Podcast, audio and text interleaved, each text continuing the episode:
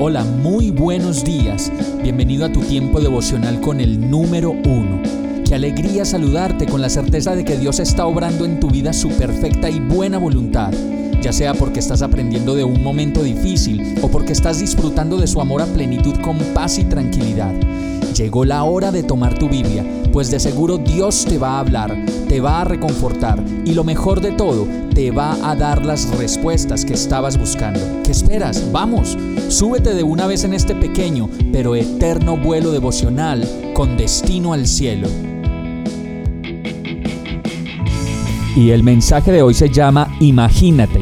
Primera de Corintios 2.9 dice, a eso se refieren las escrituras cuando dicen, ningún ojo ha visto, ningún oído ha escuchado, ninguna mente ha imaginado lo que Dios tiene preparado para quienes lo aman.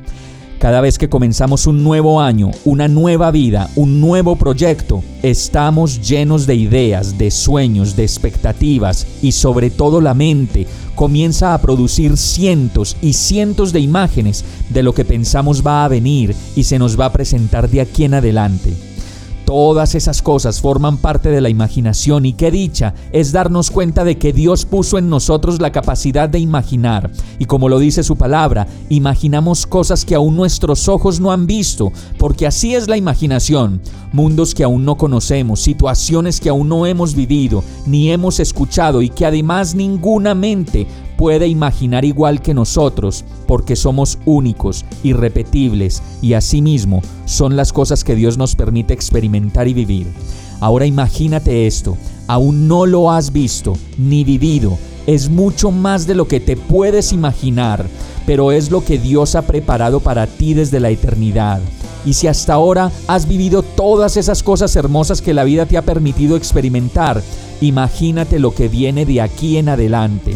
Si has vivido situaciones, experiencias y momentos de esos que dices son inigualables, imagínate lo que Dios tiene preparados para quienes hoy podemos hacer conciencia de que solo Él nos ha traído hasta aquí y nos sentimos más enamorados que nunca para vivir el plan que Dios ha preparado para nosotros.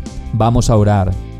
Gracias Señor por el incomparable regalo de vivir de saber que me has traído hasta aquí y que la verdad ha sido más de lo que me he podido imaginar.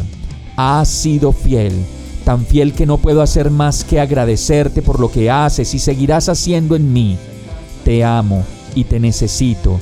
Obra en mi vida cada día más y más para tener más de ti en mí y menos de mí.